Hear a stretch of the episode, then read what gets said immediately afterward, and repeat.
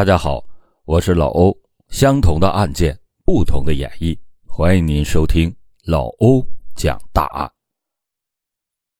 一九九七年，一辆运钞车照常行驶在路上，不想在半路中，五名蒙面歹徒突然开着一辆出租车截停了运钞车，随即这五个人连续的开枪扫射了三名押送人员，顿时。三名押送人员血流一地，昏迷不醒。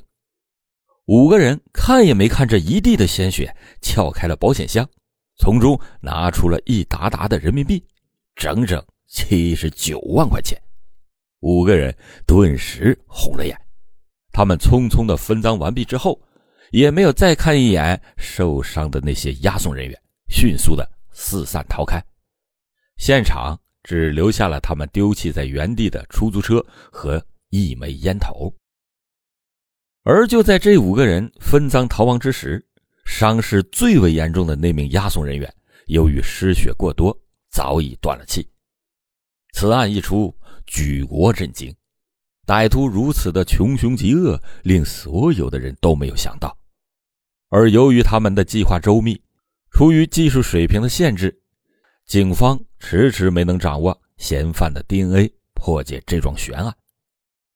而谁也没有想到，当年的其中一个歹徒，竟然在回去以后，华丽的转身，成为了河北省石家庄市裕华区人民法院执行局的副局长。当年这个人为什么要犯下如此的滔天罪行？而一名抢劫逃犯又是如何摇身一变？成为了法院的副院长呢。欢迎您接着收听老欧讲大案。年少的赵志勇出生在河北省新乐市东王镇陈村一户普通而且有些贫苦的家庭之中。他们家一共有五个孩子，赵志勇排行老二，他上面有一个姐姐，下面有一个弟弟和两个妹妹。由于父亲赵金海退伍以后被分配到了市里的供销社上班，离家足足有二十多公里的路途，因此父亲很少回家，只有母亲带着五个孩子居住在村子里。尽管同村的人家多少都有些亲戚关系，但由于家境贫苦，母亲又十分木讷老实、沉默寡言，因此和村里的人都并没有什么来往。而由于父亲常年不在家，家庭条件又不好，赵志勇从小就经常受到同村孩子的欺负。也正是这些原因，让年幼的赵志勇心里边就产生了强烈的对金钱的渴望，赚大钱的愿望也就此根植在他的内心。父亲赵金海努力不懈的工作，终于在供销社谋得了一官半职。随即，赵志勇一家。便随着父亲搬了家，在父亲的安排下，赵志勇按部就班的在新乐市念书上学。很快，赵志勇便顺利的长到了十八岁。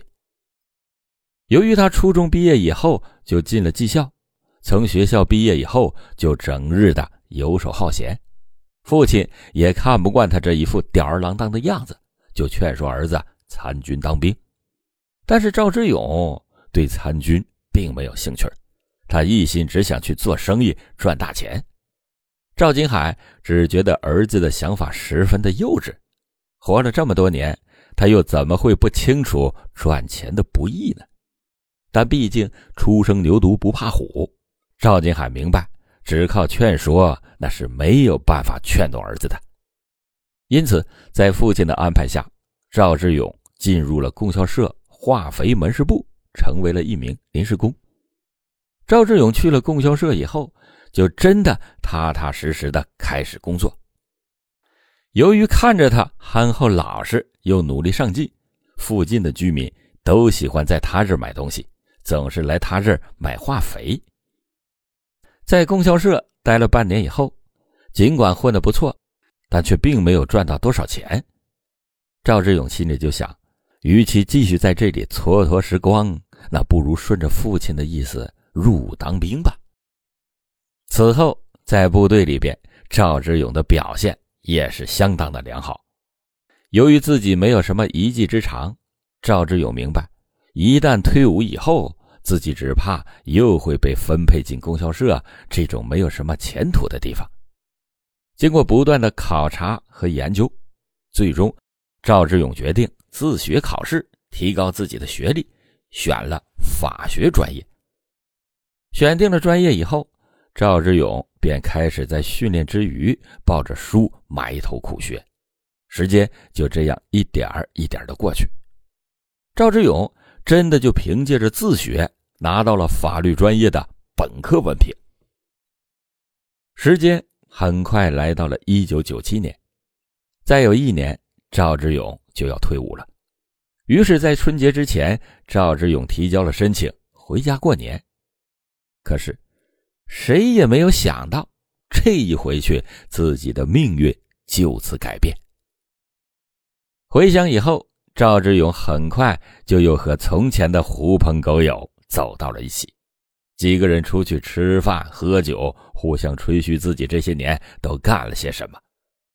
就在这天晚上，几个人来到了一个路边摊，一边撸串一边喝酒。恰时，几个人对面刚好是一家银行，工作人员们正拎着一箱箱的钱送进银行。席间也不知道是谁，酸溜溜的说了一句：“这么多钱，咱们几辈子也赚不来吧？”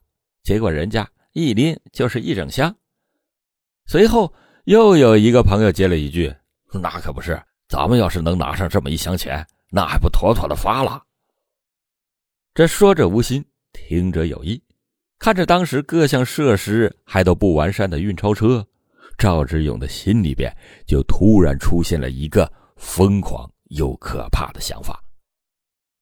在饭桌上，赵志勇并没有多说什么。过了几天，他又联系到了这几个都有些穷困的兄弟，在试探过后，他发现这几个人的确为了钱什么都敢干，就向他们说明了自己的计划。几个人当真的一拍即合，随后就开始了严密而又疯狂的计划。首先，他们把目标选定在自己小时候生活过的新集市。由于离几个人生活的地方很远，警方短时间内那绝对不会怀疑到他们的头上。而后，他们就偷偷的跟踪运钞车，跟踪了好几天，确定下了运钞车的运行轨迹和各项信息。就在这一天，疯狂的计划开始了。几个人先抢了一辆出租车，随后便直奔运钞车所在地。赵志勇。凭借着多年当兵的身手，很快就拿出了不知道是谁偷偷买到的枪械，随即便对三名无辜的运钞人员开了枪。一时之间，惊叫四起，街上的人们纷纷的躲避，谁也不敢上前拦住这五个穷凶极恶之徒。就这样，眼睁睁的看着他们射伤了三名工作人员以后，拿着整整七十九万的现金。飞驰而去。五个人在没有人的地方分赃完毕之后，赵志勇警告其他四个人：这样的罪行是他们五个人一起犯下的，因此他们的手上都有着鲜血。唯一的办法就是彻底的忘记这件事拿到钱以后也不要再做犯法的事了。五个人就各自回家，再不联络。最终。等到警察赶到的时候，只在荒郊野岭看见了一辆被丢弃的出租车，而其中负责接收钞票的一位工作人员何女士当场就没了呼吸。几个人冠冕堂皇的离开，却给国家造成了巨大的损失，受害者的家属更是每天以泪洗面。不幸去世的那位女士家里边还有两个年幼的孩子。一夕之间，他们失去了最亲的家人，更是因为迟迟找不到真凶，无处申冤，只能是痛不欲生的继续生活。尽管这起案子导致一死两伤，在当时造成了极为恶劣的影响，但由于他们的计划周密，行动又过于迅速，出于技术条件有限的原因，警方迟迟没能勘破这起案件，这个案子也就成了悬案。二十多年过去了，更是除了还在努力破案的刑警和受害者的家属，便再也没有人关注了。之后，赵志勇将赃款存在了一个独立的账户之中，随后便若无其事的离开，回到了部队之中。就像约定的那样，五个人再也没有见过面，都把这件事情抛在了脑后，假装自己仍然是一个清清白白的好人。不到一年，赵志勇就顺利的退伍。由于出色的文凭和沉稳的性格，经过部队分配，他进入到了石家庄市郊区人民法院进行工作。赵志勇对待工作一向认真踏实又肯干，加上起点很高，学识充沛，思路清晰，因此入职以后深受领导们的喜爱，大家都觉得这个年轻人的前途不可限量。没过两年，赵志勇便通过对身边朋友的介绍，认识了当地一所重点中学的英语老师刘丽婉。由于赵志勇工作出众，为人也是相当的成熟稳重，因此刘丽婉及其家人都非常的满意这个男人，两个人就很快的结了婚。结婚后不久，又生下了一个儿子，生活可谓是幸福美满。二零零一年。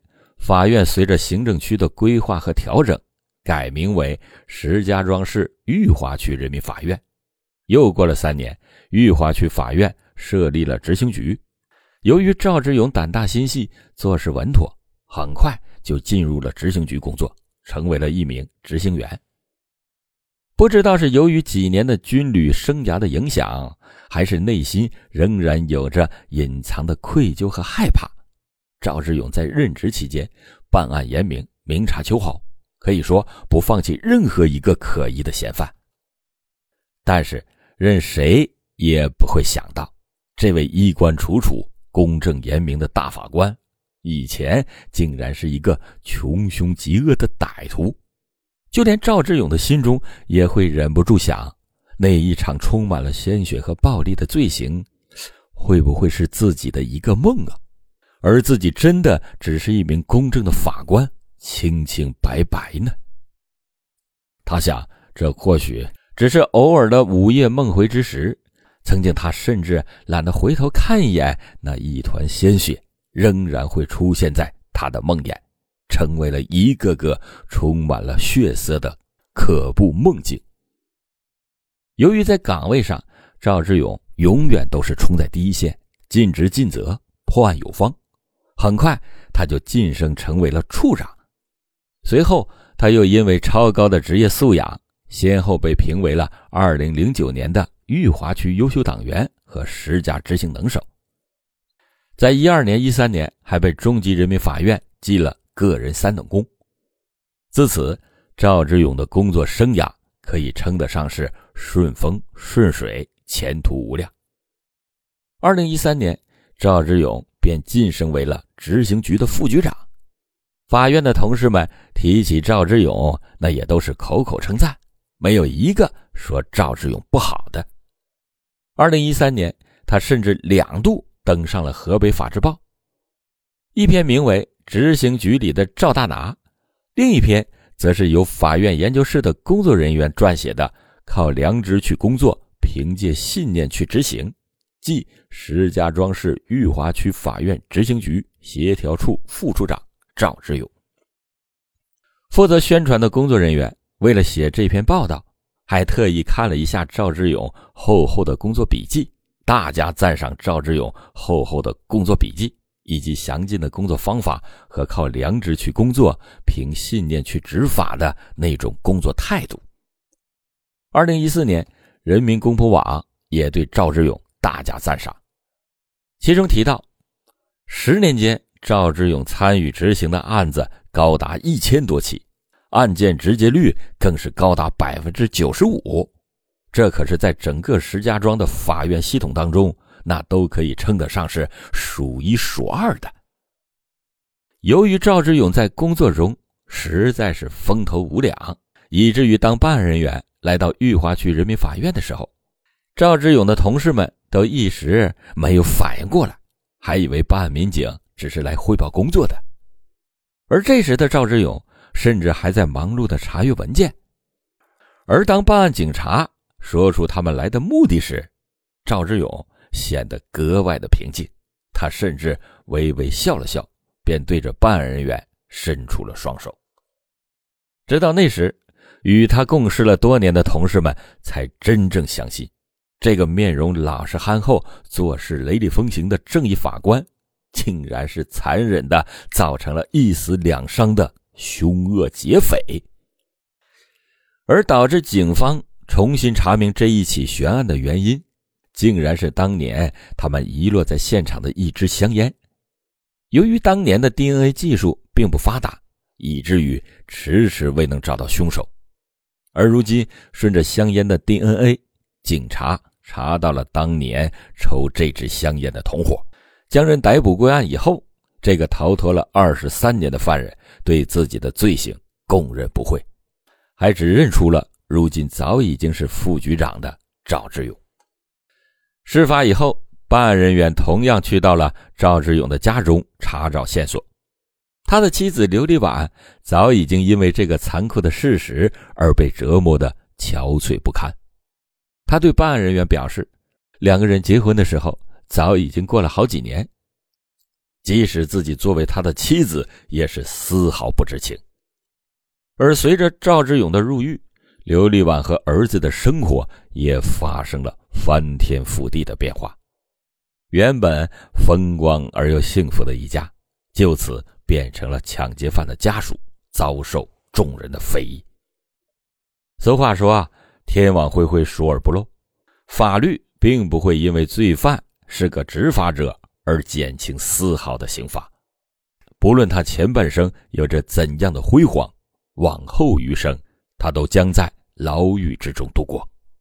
好了，感谢您今天收听老欧讲大案。老欧讲大案，警示迷途者，唤醒梦中人。